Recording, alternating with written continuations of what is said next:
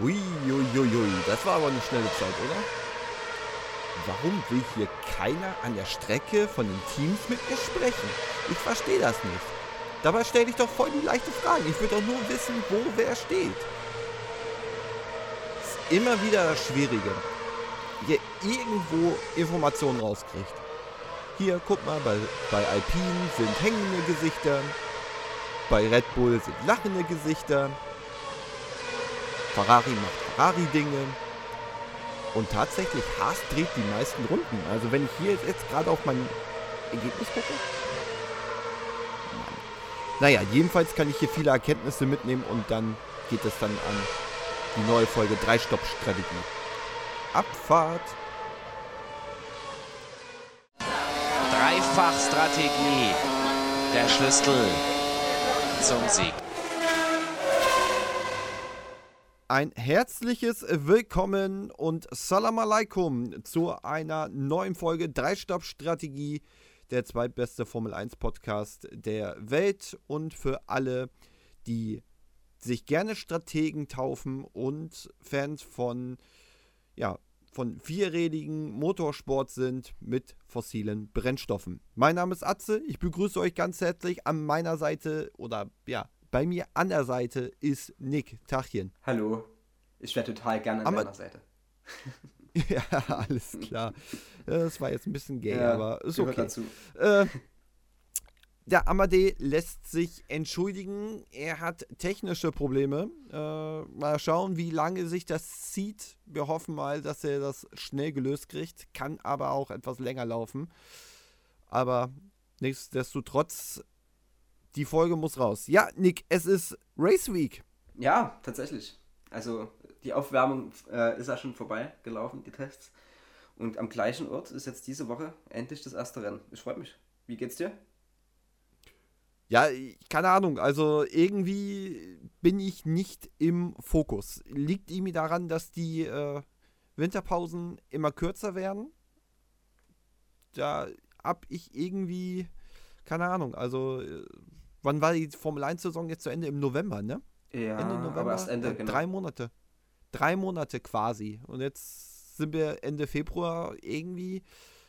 Vielleicht liegt es einfach daran, dass ein, einfach auch so viel los war durch diese Bombe, die geplatzt ist, dass Hamilton ja äh, zu Ferrari wechselt. Ja, irgendwie glaube ich, richtige Vorfreude wird dann erst dann am Wochenende kommen. Ja, ich freue mich schon. Also mal gucken, wie es ist, also nach den ersten fünf Rennen, wenn das alles wieder vollgeklatscht ist im Kalender. Aber bis dahin freue ich mich erstmal. Ja. Ja, und natürlich müssen wir dann auch gucken, wie jetzt die Tests zu, ja, quasi zu deuten sind. Aber das werden wir gleich im Anschluss machen, denn es gibt noch eine wichtige Information, die wir im Vorfeld sagen müssen und die müssen wir öfters sagen, weil die eigentlich aus dem, ja, kompletten Formel 1-Kosmos eher ungewöhnlich ist, aber durchaus seine Berechtigung hat und dass es auch schon mal öfters vorgekommen ist. Äh, Las Vegas ja sowieso, aber war für uns Europäer ja nicht wirklich interessant, weil es da dann Sonntagmorgen war. Und zwar geht es nämlich um den Start. Der Start ist dieses Mal auf einem Samstag, genauso wie eine Woche später in Jeddah wird auch an einen Samstag gefahren. Hintergrund in diesen Ländern ist der Fastenmonat Ramadan und alle, die jetzt diese Keule rausholen nach dem Motto, "Hä, warum muss man da jetzt drauf Rücksicht nehmen? Freunde, erstmal ganz ruhig, ganz ruhig, trinkt eure Pepsi erstmal aus, um dann festzustellen, dass auch bei uns nicht am 24. Dezember ein Sportwettbewerb stattfindet. Ja, die Engländer machen es ja mit dem Fußball noch, aber bei uns ist ja dann auch Ruhe. Also. Und ich finde jetzt, ob Samstag oder Sonntag, pff, hat man einen schönen Familientag am Sonntag, also ist es eigentlich rüber wie Bei den. Engländern wird es ja nochmal kommen, dass es ja Tradition ist. So, Ja, ja. selbst die NFL ver verschiebt ihre meisten Spiele von, äh, von dem, vom ersten Weihnachtstag auf, äh, auf Heiligabend. Ein Spiel gibt es dann immer, das ist dann das Primetime-Spiel, aber das ist dann halt auch so eine Sache, dass man halt an Weihnachten nicht unbedingt gerade los möchte, obwohl die spielen auch an Silvester. Aber das ist nun mal halt auch die Tradition. Auch die Thanksgiving-Spiele und so weiter und so fort. Aber Auch da kann man drüber streiten, okay? ob das sein muss. Ja, also da. Ich bin da auch ein bisschen. Also naja, so ein Fußballspiel am zu Weihnachten. Ich weiß nicht, ob ich das brauche. ehrlich so. Aber ist ja egal. Ja, gut.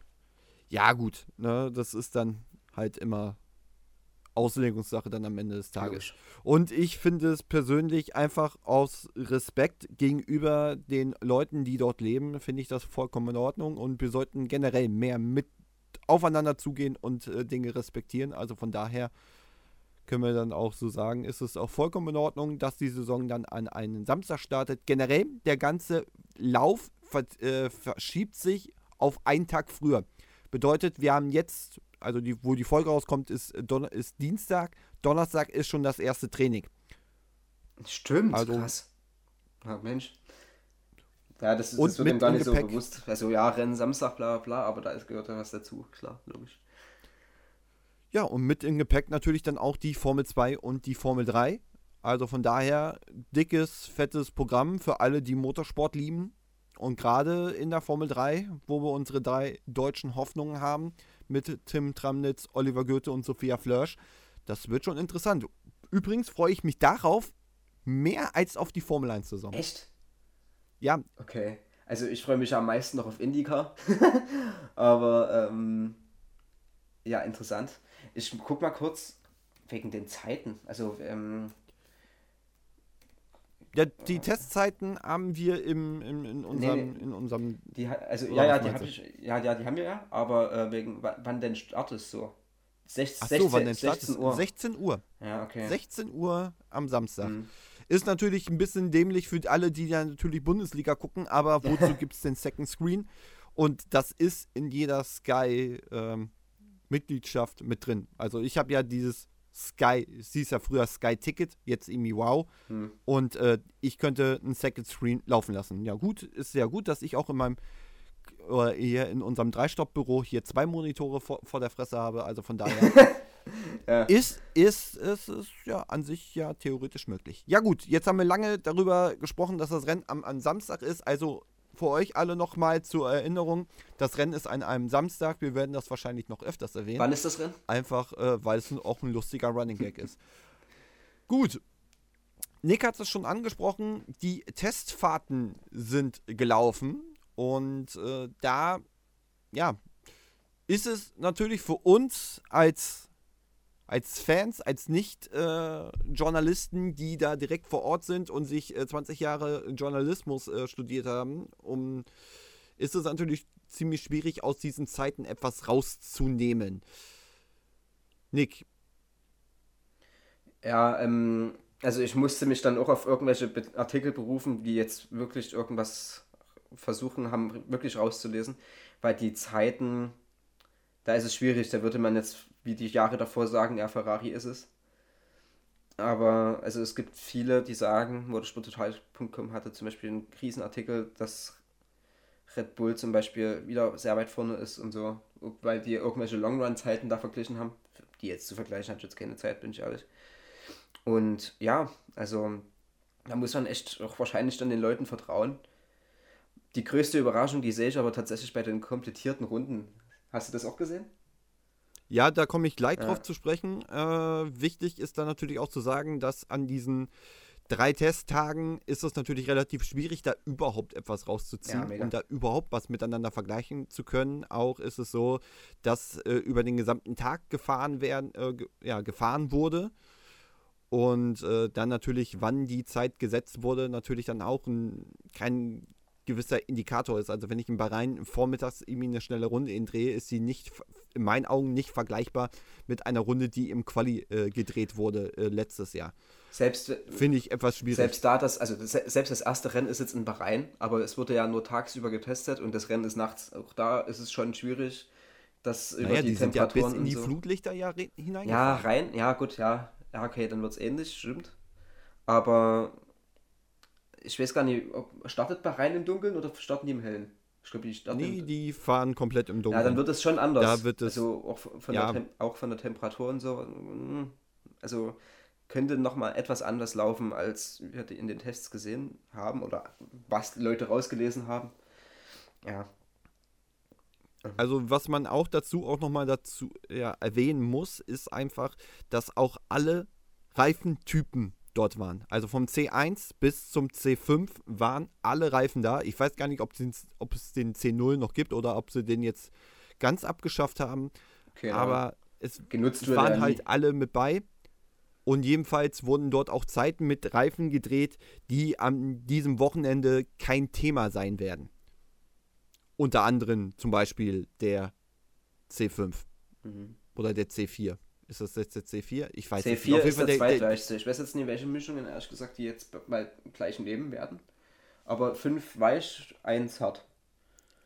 Ähm, ja, auf jeden Fall der C4 und der C5, glaube ich, spielt absolut keine Rolle. Also von daher werden sie wohl mit C1, C2, C3 fahren. Und ähm, ja, die schnellste Runde von Carlos Sainz, die am zweiten Testtag gedreht wurde, äh, war auf den C5-Reifen. Also von daher ist es dann relativ schwierig, da überhaupt eine, eine Messlatte zu legen. Was übrigens aber auch ähm, ja, inzwischen ja dann auch geschuldet ist, ist, dass es wirklich wenig Probleme an den Autos gab. Also die Formel zuverlässig hat wieder zugeschlagen. Es gab wenig äh, technische Defekte. Und wenn, waren das Kleinigkeiten, die man immer noch äh, regeln konnte. Also kein Fahrer war gezwungen, länger als nötig an der Box zu bleiben. Das Einzige, was man nicht gefixt gekriegt hat, war die Drainage am zweiten Tag in der Kurve 11. Naja. Die hat man nicht gefixt gekriegt und die hat auch am Freitag, also am dritten Testtag, auch wieder Faxen gemacht. Daraufhin hat aber der Streckenbetreiber halt gesagt, die Drainage wird am, ja, fürs Wochenende zugeschüttet mit Beton und von daher wird es dann da keine Problem, Probleme mehr geben. Also eine Abdichtung, die da halt äh, immer wieder lose gegangen ist. Aber bei dem Anpressdruck ja irgendwie auch zu erwarten. Und äh, was nicht zu erwarten ist, ist Regen. Es hat geregnet vor zwei Wochen in, beim Test der Formel 3 und Formel 2. Also von daher sind die Regentage dann auch wieder ja, erledigt. Schon für dieses Jahr erfüllt in Bahrain auf jeden Fall. da reicht es, wenn es zwei Tage ja. im Jahr regnet.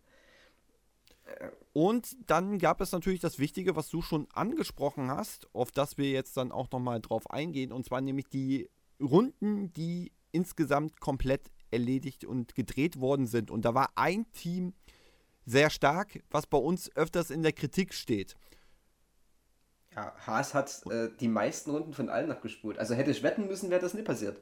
Bin ich ehrlich. Ja, 441 Runden am Ende waren es dann an diesen drei Tagen. Und äh, dann als Vergleich, Williams zum Beispiel hat nur 299 Runden gedreht.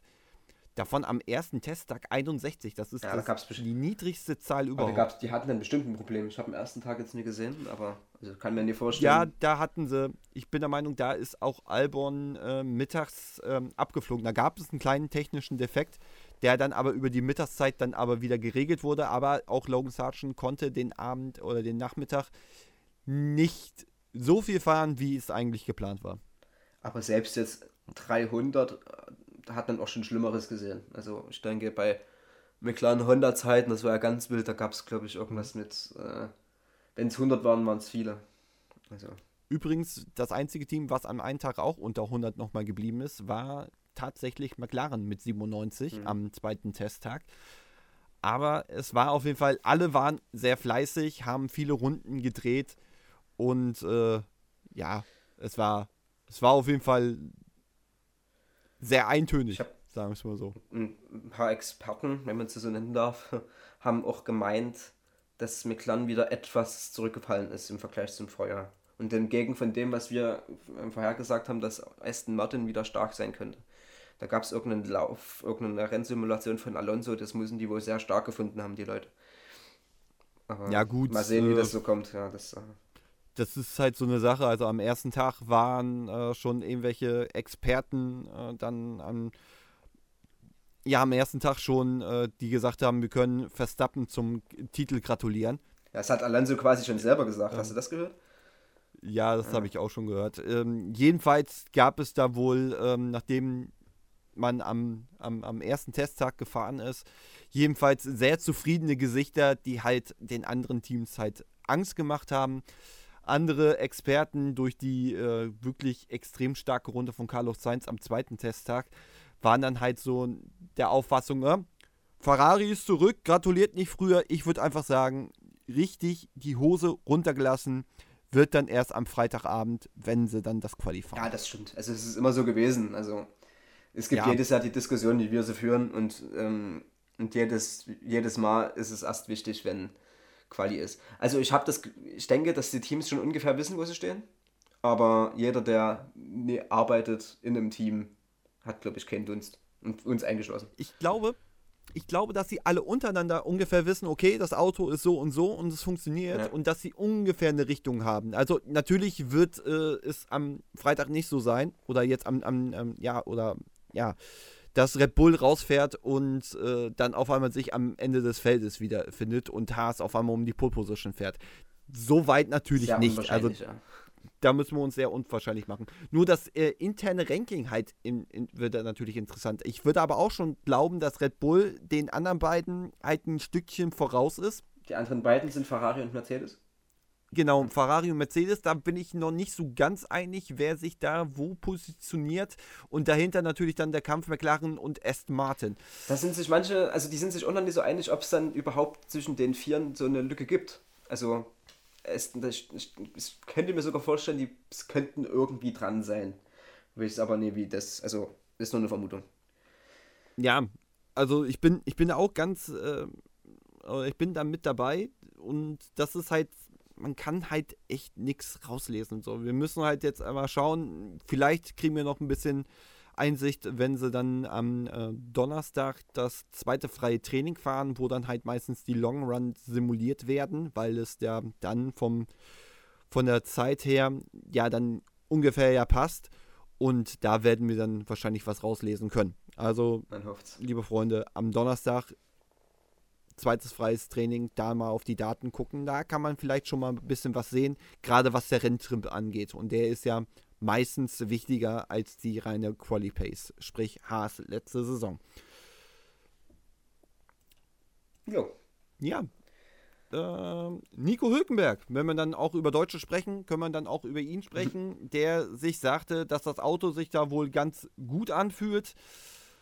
Viele Runden haben sie wirklich gedreht, das muss man ja wirklich sagen. Und man geht davon aus, dass man die Probleme hinten mit dem Reifenverschleiß wohl in den Griff gekriegt hat.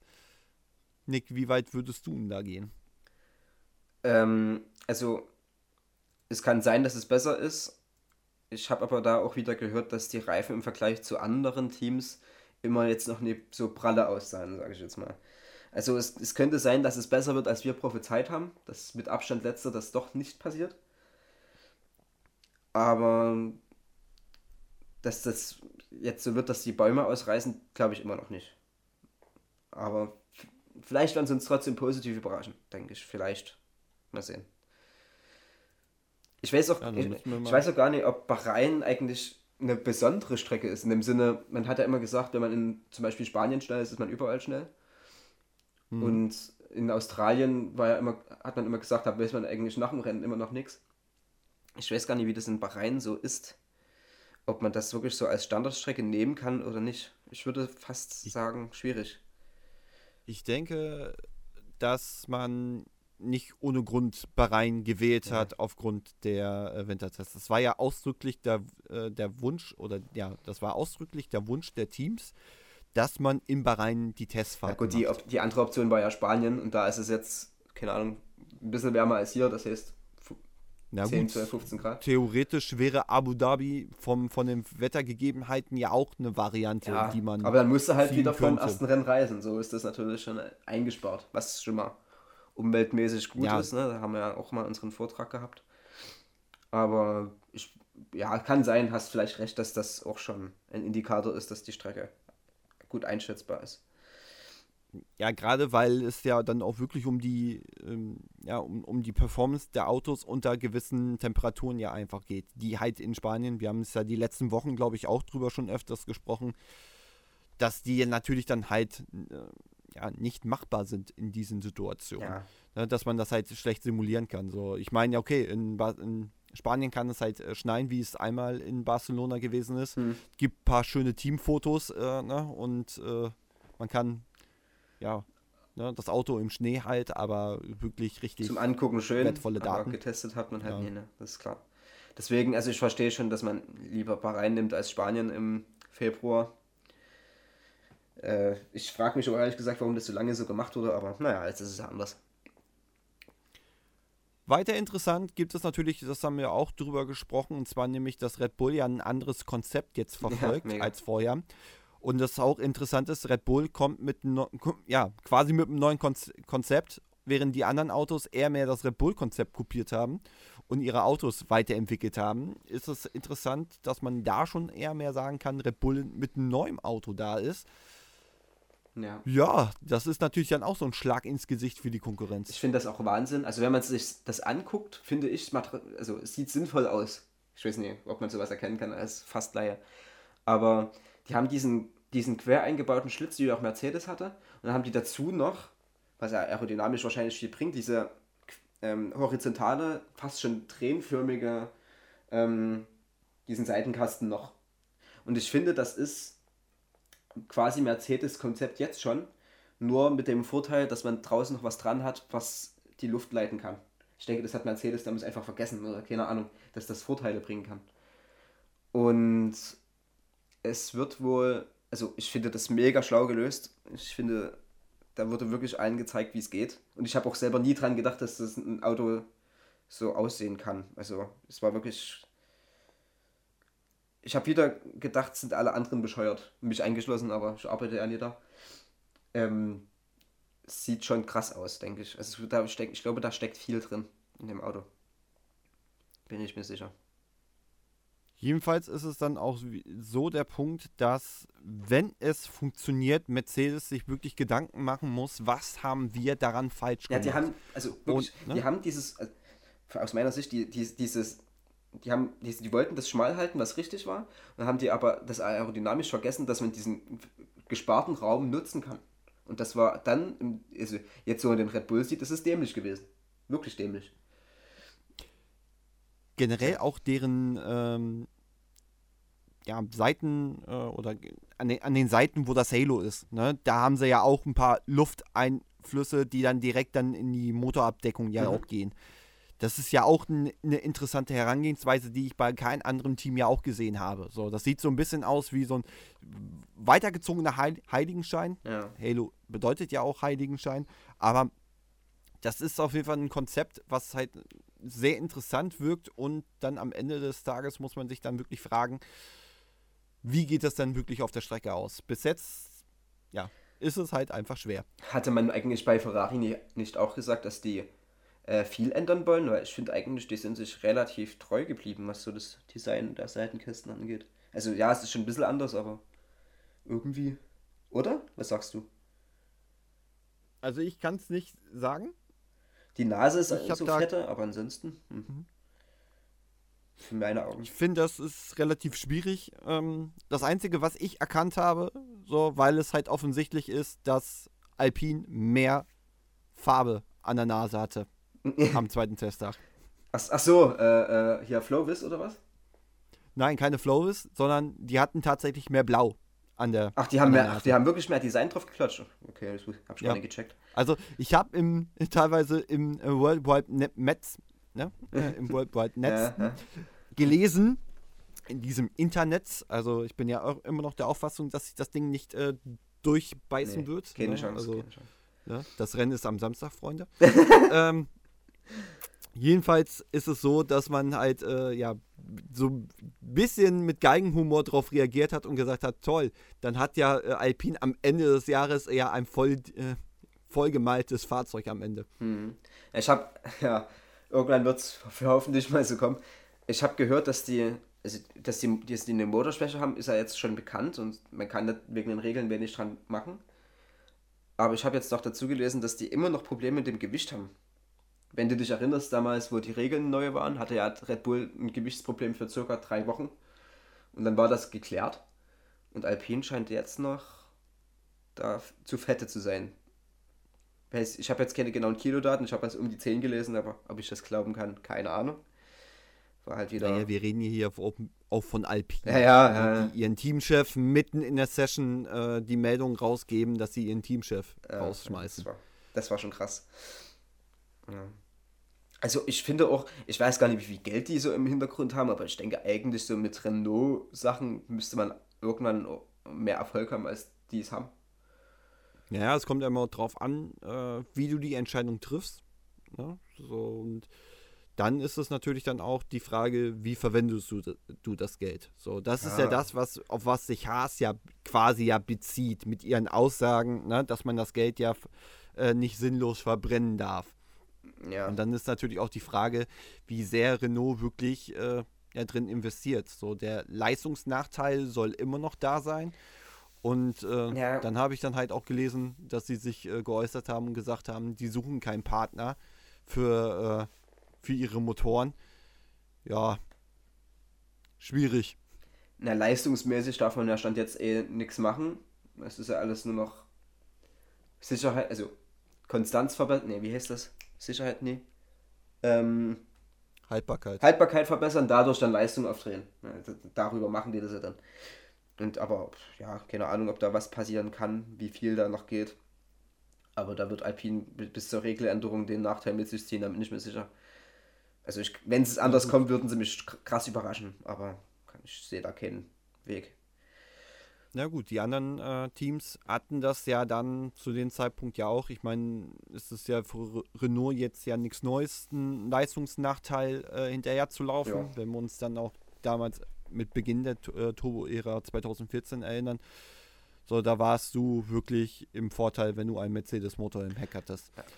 Das hat ja auch etwas länger gedauert, also müssen die Renault-Jungs warten bis 2026. Ja, und dann aber auch Reglement. zeigen, dass es endlich mal geht. Also die hatten gefühlt schon zu Red Bull-Zeiten wurde schon gesagt, der Nachteil dieses Autos, obwohl es ein sehr starkes Auto war, ist dann doch noch der Motor.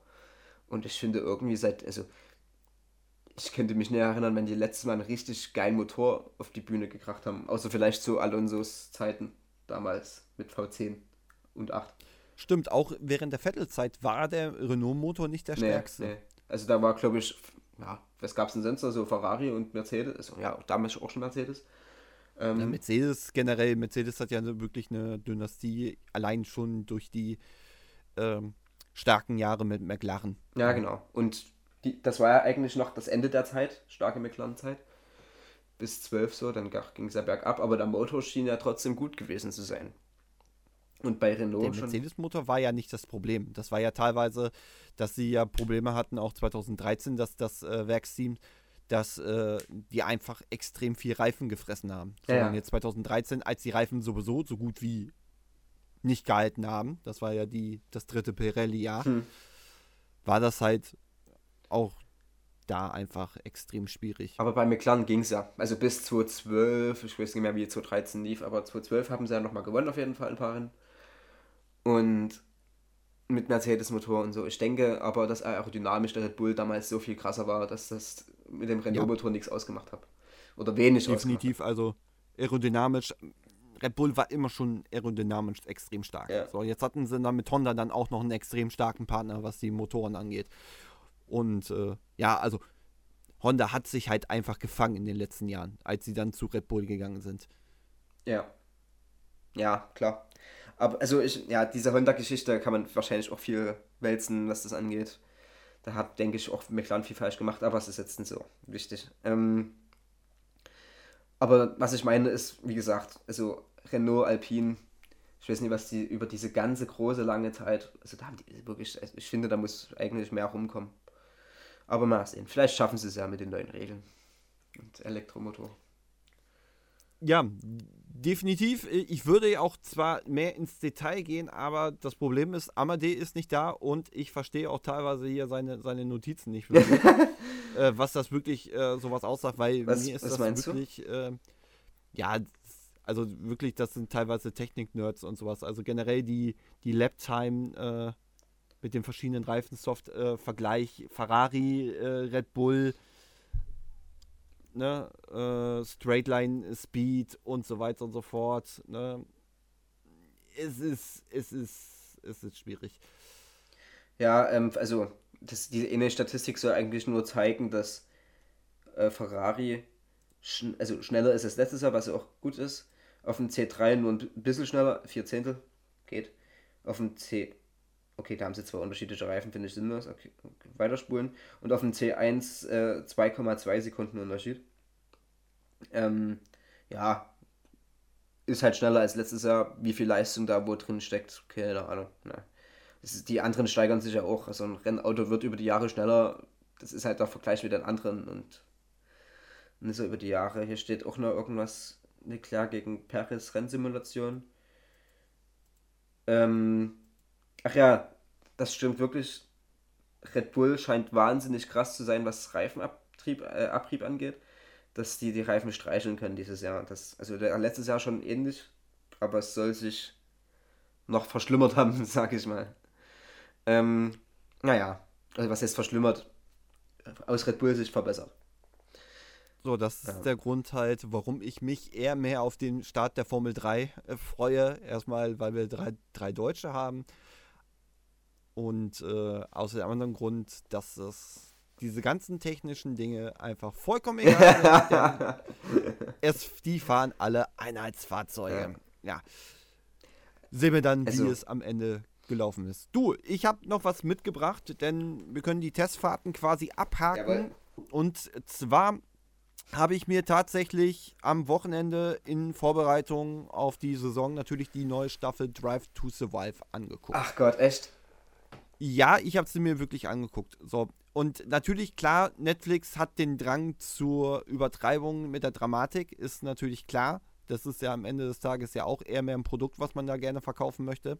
Hm. Ähm, aber wir hatten ja darüber mal gesprochen, dass äh, Netflix ja wahrscheinlich enttäuscht sein wird über die ähm, Entlassung von Günter Steiner, was übrigens äh, der letzte Satz ist dass Echt? der Vertrag mit Steiner nicht verlängert wird, ja. Also das kommt in der Serie schon Spoiler. Vor?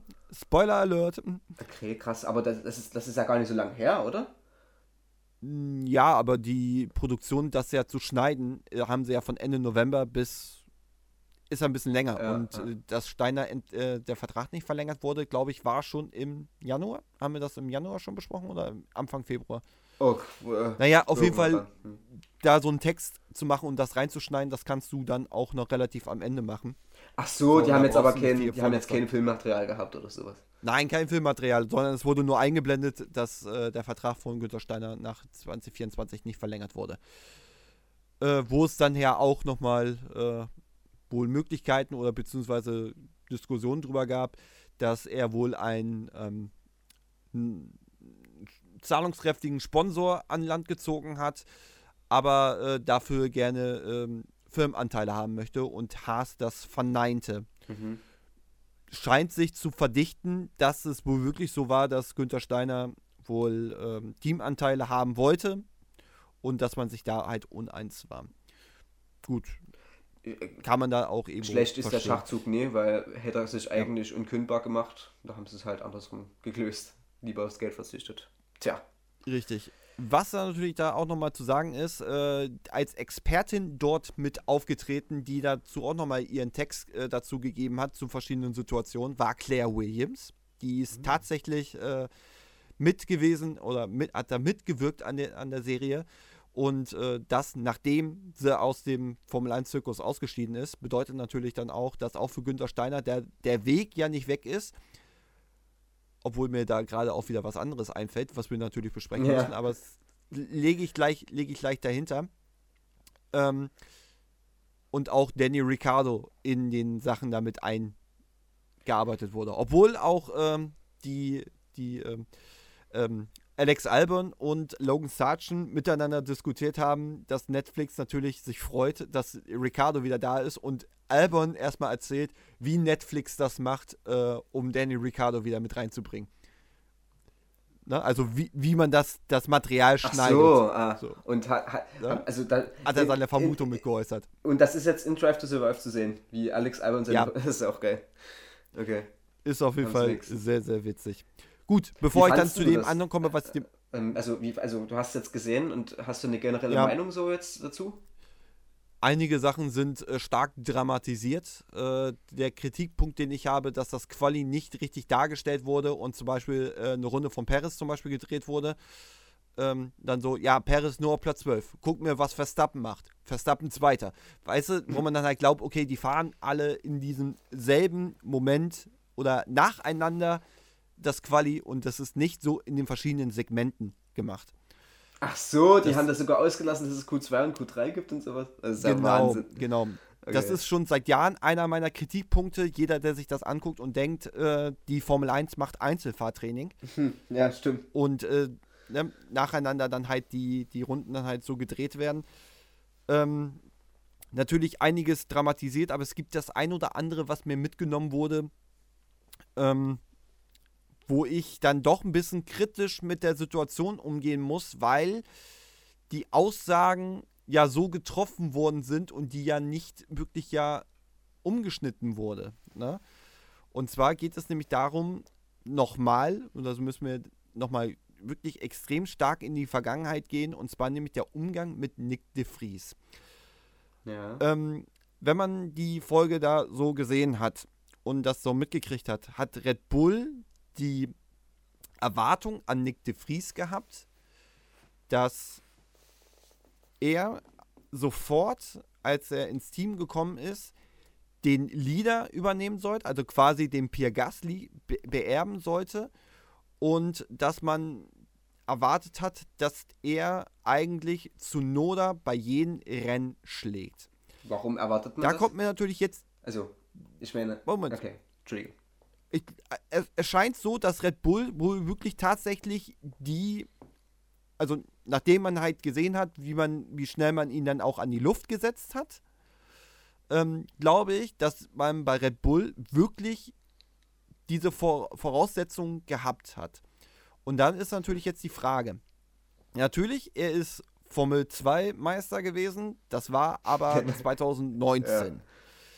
Ähm, dann ist es auch so, natürlich hat er viel getestet und hat so Fahrten und sowas gehabt, aber er hat bis dato ein Grand Prix-Rennen gehabt. Daneben hast du Yuki Tsunoda, der zwei Season mit Alpha Tauri durchgezogen hat. Und da stellt mich jetzt für mich die Frage, ne? Den Formel E-Titel kann ich nicht genau einschätzen, weil es einfach eine andere Rennserie ist. Wir haben so oft, dass wir den Fahrer XY dort hatten, der dann anders performt hat, wenn er dann in einer anderen Rennserie war. So, die Frage, die mich aber stellt, ist, hat sich Red Bull eigentlich da mit dieser Entscheidung verpokert und dass Nick de Vries eigentlich diese Erwartung ge- eigentlich nie erfüllen konnte? Oder sind wir alle so dermaßen dämlich, dass, dass das eine Selbstverständlichkeit war? Äh, Ich- kann mir nie vorstellen, dass man das eigentlich verlangen kann, außer, die, außer Red Bull weiß, dass Yuki Tsunoda echt nie fahren kann. Also, verstehst du das? Mhm. Ähm, weil, also ich kann ja keinen drei Jahre lang in meinem Cockpit lassen und dann sofort von ihm er erwarten, gut, der ist jetzt halt älter, aber dafür kann er irgendwie nichts, dass er dann trotzdem so wenig Erfahrung bekommen hat. Da kannst du ja nicht erwarten, dass er den jetzt bügelt, jedes Mal. Und so, also schlechter gefahren ist er jetzt, fand ich auch nie am Anfang, oder? Ich weiß gar nicht mehr, wie das lief.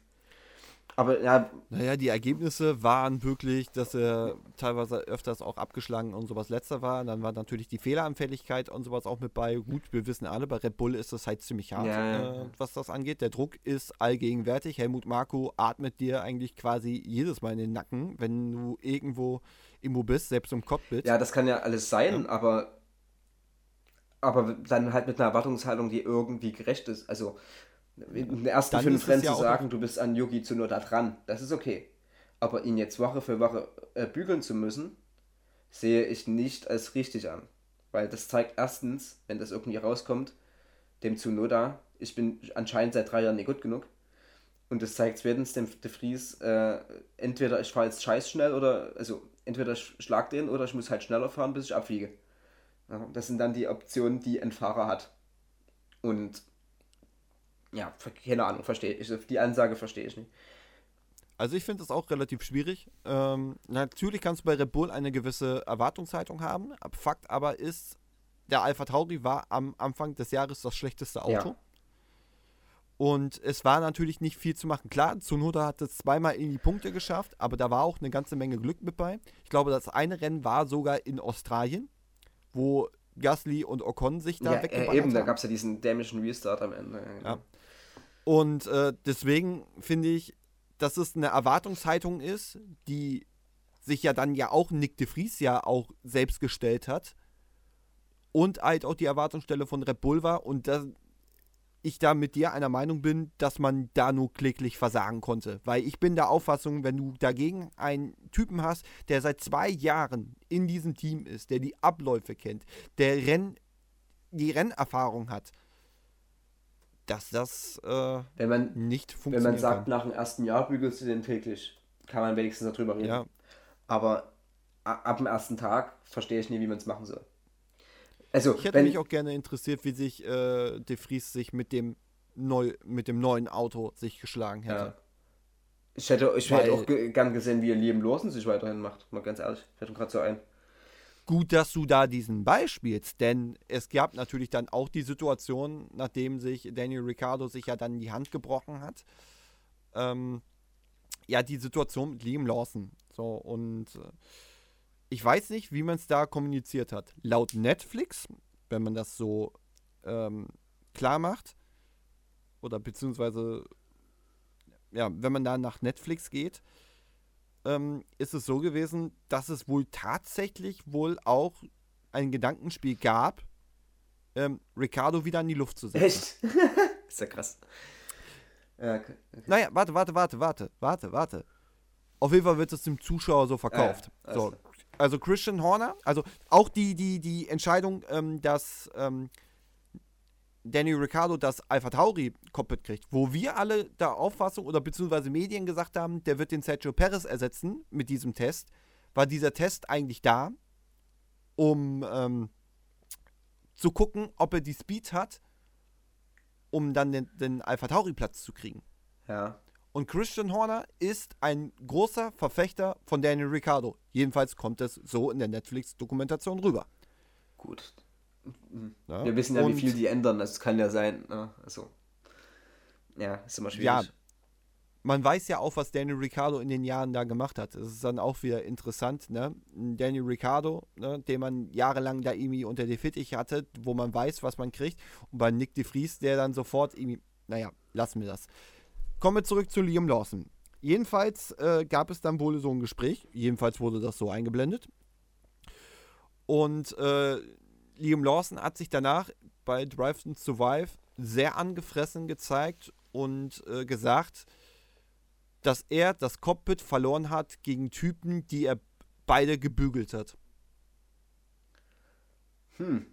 Ich, da müsste ich mir die, also da müsste ich mir ein paar Ergebnisse nochmal angucken, aber ich denke sogar, dass es gar nicht so falsch ist. Also, Es ist gar nicht so falsch. Aber was man bedenken muss, ist, dass ähm, Tsunoda öfters technische Probleme hatte ja. und äh, da ja auch ausgeschieden ist, denn generell ein, kein direkter Vergleich ist. Geht man aber von den Ergebnissen aus, hat Liam Lawson zu dem Zeitpunkt mit dem schlechten Auto auch mehr Punkte geholt als Tsunoda zu dem Zeitpunkt. Ja. Ja, gut, da, ja, das stimmt, da gab es irgendwie, ja, da hatte Zunoda aber auch Pech, teilweise. Das, äh, also ich müsste es mir nochmal angucken, ich habe es mehr ganz im Kopf, aber es könnte, also ich glaube, Z äh, Zandvoort, wo er gerade reingekommen ist, da losen. Da war er auf jeden Fall noch nicht schneller wieder Zunoda, bin ich mir sicher. Nein, nein, nein. Und- Es ging ähm, ab dem zweiten Rennen in Singapur. Ja, ja, und ah, ich weiß nicht mehr, ob dem da was passiert war. Ach, keine Ahnung. Ähm, ich weiß jetzt nicht, also ich bin da jetzt gerade mit dem Kopf nicht tief genug drin, um das entscheiden zu können, aber es wäre halt interessant gewesen, also es, so ein Leben Lawson weiterzusehen. Und ich finde eigentlich, dass Yugi Tsunoda äh, lange genug auch halt so okay war. Ne? Also er ist jetzt kein schlechter Mann, aber man weiß eigentlich nach drei Jahren, da wird jetzt kein Weltmeister mehr. Außer der landet neben äh, Logan Sargent im Red Bull. Naja, also man geht davon aus, oder beziehungsweise Christian Horner hat das natürlich so fachmännisch äh, wie möglich dann halt auch gesagt, ne, dass ähm, ähm, ja, dass natürlich äh, Alpha Tauri, die Piloten natürlich dann auch die Plätze für den, äh, ne, für den, für das Red Bull Cockpit ja auch dann in Frage Ja, kommen. kommt in Frage. So, die Frage ja ist natürlich, wie sehr sitzt Honda da noch mit drin? Weil Tsunoda auch ein Honda Junior ist. Ich meine, wir haben das in der Vergangenheit oft miteinander durchleuchtet und darüber auch gesprochen. Und äh, natürlich hätte ich gerne auch gesehen, wie sich ein Liam Lawson weiter sich entwickelt. Und auch zu dem Zeitpunkt war er der stärkste von den dreien. Das, das, da bin ich mit dabei. Aber es war auch relativ schwierig, von Ricardo da wirklich was zu sehen, denn er hat da auch nur, glaube ich, anderthalb Rennen gemacht. Das war ja, Zandvoort war, glaube ich, das Rennen direkt nach der Sommerpause. Äh, ja, kann sein, ja. Nach Monza. Ja. Genau, da hat Ricciardo ja nur zwei Rennen ja gemacht. Ich glaube, Spa war noch vor der Sommerpause. Und in Ungarn ist er ja schon mit rein, reingekommen. Also von daher war das ähm, auch, ein bisschen, auch ein bisschen schwierig. Also Alpha Tauri hatte auch eine Situation, dass sie wirklich drei kompetente Fahrer hatten, aber nur zwei Plätze zu belegen. Ja, ist halt. So, man hat den Ricciardo zurückgeholt. Ne? Hätte man da noch bis mit, mit äh, Nick de Vries gearbeitet und hätte dann die Situation gehabt. Ich glaube, dann wäre es eine ganz andere gewesen. Ja. Und man hat ja, oder man sagte ja auch Liam Lawson nach zu der Zeitpunkt, dass er ja angeblich noch nicht so weit sei. So, dann hat er die Chance gekriegt und hat gezeigt, dass der abliefern kann und dass er eigentlich auch einen Platz innerhalb des Grids ja auch verdient hätte. Und dass er eigentlich nicht bereit wäre, hat Red Bull gesagt. Und ähm, aber eigentlich von den Zeiten her sah es dann doch so aus, wahrscheinlich. Ich habe es jetzt nicht mehr alles im Kopf. Aber ja, Ja, wir können es halt nicht wissen. Ne? Also war es jetzt die richtige Entscheidung, Ricciardo da wieder ins Boot zu holen oder hätte man Tsunoda raushauen sollen und beide einfach nehmen sollen, also Ricciardo und Losen. Aber wie sauer ist dann Honda? Ja, das kann man ja alles nicht abschätzen. Und wie viel Druck da im Hintergrund alles, was da alles ist. Ja, keine Ahnung. Was hättest du gemacht? Ja, wie gesagt, also ich wäre dann, glaube ich, mit äh, Ricciardo und äh, Liam Lawson in die Saison gegangen. Ja, Oder weitergegangen. Wie gesagt. Also ich, hätte, ich hätte Lawson die Saison, also, also wer so äh, einsteigt und dann auch noch den äh, in, ja, punktetechnisch den Veteranen in Anführungsstrichen putzt, ähm, ja.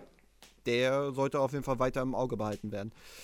Ist auf jeden Fall gut interessant. 2025 ähm, oder Ende 2024 laufen einige Verträge aus. Auch bei was bei Alpha Tauri weitergeht, ist natürlich die Frage. Und dann werden wir sehen, wie es da weitergeht. Ich meine, da klopfen auch noch ganz andere Fahrer noch an. Sprechen wir über Iwasa zum Beispiel, obwohl er ja auch Honda-Nachwuchsfahrer ist. Wollen wir mal schauen. Wollen wir mal schauen. Ähm, wie gesagt, der Fahrermarkt ist groß, oder? Vielleicht schnappt sich auch das eine oder andere Team den Red Bull Junior. Ja. Wäre eventuell auch mit drin. Und wäre vielleicht auch nicht so verkehrt. Gut, jetzt haben wir darüber auch nochmal gesprochen. Dann sprechen wir über ein, eine andere Sache noch, noch, die noch am Rande passiert ist. Und zwar RTL holt sich Günther Steiner als TV-Experte. Ich fand das so schlau, es ist unglaublich. Also, den Schaltvorgang zu Einschaltstechnisch, Einschaltquotentechnisch, gute Idee, denn der Typ zieht ja, an. eben. Das hat man ja auch während der Netflix-Geschichte gesehen. Und ich denke, dabei ist auch viel. Ähm, also, na, über seinen Charakter kann ja. man streiten, aber da wird ja viel über das Geschäft Formel 1 wissen. Ich denke, das wird doch interessant sein, was er zu erzählen hat. Ob jetzt das viele mögen, Richtig, ja. So gesehen war er eigentlich der größte Experte, den sich RTL eigentlich jetzt gerade an Land ziehen könnte. Klar, man hätte auch auf Ralf Schumacher ziehen können, Ralf Schumacher, aber in der Kom Kom ähm, ja, Im in Konkurrenzprodukt. der äh, ja noch mit Sky halt immer noch halt äh, dementsprechend dann ja auch mit drin und Sky ja auch dementsprechend ihre Experten ja auch ziehen. Ist es dann natürlich äh, ja war es natürlich marketingtechnisch der beste Move, den man machen kann. Der Typ ist halt einfach im, im Gespräch. Ob es natürlich aufgrund der Schumacher-Geschichte ist der Typ natürlich ja relativ ja, er ist in Deutschland jetzt nicht so hoch angesehen, das ist klar. Ne? Genau Ähm, genau. Da wird auch Aber wahrscheinlich. es liegt aber auch nur darum, da, äh, liegt einfach auch daran, dass es einfach ein Sakrileg ist, an Namen Schumacher zu ja, das, kritisieren. na, mh, die Art und Weise, also aus seiner Position den eigenen Fahrer so zu kritisieren, fand ich schon ein bisschen hart, muss ich sagen. Vor allem, es gab äh, am Anfang der Saison äh, auf Netflix gab es dann auch von ihm den Satz, dass er keinen Bock mehr auf Rookies hat. Ja, vielleicht- ja na, kann sein. Vielleicht hat er für ein, vielleicht hat auch der Mick für seine Verhältnisse, oder nicht für seine Verhältnisse, sondern für ein Team wie Haas zu wenig einbringen können. Und also weil Mick ja selber lernen musste und Mazepin ja erst recht. Ne? Und Ja, ja, kann sein, dass ihm das gegen Strich kriegt. Vielleicht kam der einfach mit Jungfahren, eh klar. Aber ich denke nicht, dass Mick jetzt so schlecht war, dass man ihn so runterputzen muss, muss ich sagen. Also im Vergleich zu Magnussen fand ich ihn schon okay. Wie gesagt, jetzt nicht weltmeistermäßig, bla bla, aber in Ordnung. ja, da bin ich da auf jeden Fall mit an deiner Seite. So, Nick, das sollte es dann eigentlich auch gewesen sein. wie gesagt, das Rennen ist am Samstag. Wann ist es? Also, hm? Am Samstag 16 16 Uhr. Uhr. 16 Uhr. ne? Ja. Oder 4 Uhr nachmittags. Uh, Ne? 4 p.m. Ja. Und auf jeden Fall ist da auf jeden Fall eine ganze Menge Spannung und sowas auch mit bei. Gut, es war jetzt ein bisschen zusammengewürfelt, ein bisschen auf den Testtagen und sowas mit raus. Nehmt es uns nicht übel. Ähm, aber für den durchschnittlichen Fan, und wir sind da schon etwas mehr als durchschnittlich, aber natürlich, et, natürlich könnten wir auch viel über Technik darüber sprechen. Ähm, wird nur das Problem, dass es dann halt dann zu technisch wird. Und darüber haben wir schon einmal gesprochen. Zur Not bei Social Ähm, Media, bei Fragen, Fragen. Mal gucken, ob wir sie beantworten können. Genau, Amadee ist in, äh, auch bei, oder generell ist jeder von uns halt auch auf dem, auf den ähm, Drei-Stopp-Strategie-Account ähm, tätig und Amadee äh, ist immer offen dafür, äh, technische Diskussionen zu führen. Also von daher, äh, wenn es da was gibt, dann stellt die Frage auch an Amadee. Also von daher, der wird euch auch antworten. Hm. Da bin ich mir hundertprozentig Ein sicher. paar Fragen kriege ich auch noch hin. Aber auch nicht alles. Ja, So. Siehste, und auch Nick ist mit am Start. Genau. Also, von daher war es das dann für heute. Wie gesagt, das Rennen ist am Samstag. Und wir freuen uns auf jeden Fall, dass ja dann auch wieder losgeht. Und ich hoffe auch, dass äh, der Hype für mich dann auch losgeht. Spätestens dann halt Samstag 16 Uhr. und ja, von meiner Seite aus bleibt halt nur sagen, drückt den Deutschen äh, in der Formel 3 die Daumen, guckt da auch nochmal rein. Auch da will ich nicht müde, es immer wieder zu sagen. Und ja, dann verabschiede ich euch. Ähm, war mir eine Ehre und Nick schickt euch dann ins, ja, morgens, mittags, abends in die Schule. In die Ins Schule. Bett. Süß. Vollkommen egal. Zur Arbeit, zur Pause, egal. Macht einfach. Adios. Jo, die letzte Folge, bevor der Ernst des Lebens wieder anfängt, denn am Samstag 16 Uhr ist das erste Rennen der Formel 1. Ähm, na, ähm, ich hatte meinen Spaß heute, es war durcheinander. Vielleicht, ja, Amadee wäre halt wichtig gewesen, ein bisschen, denke ich. So bei den Tests ist er ein bisschen mehr drin als wir. Aber ja, technische Probleme gibt es nicht nur in der Formel 1, sondern auch zu Hause. So.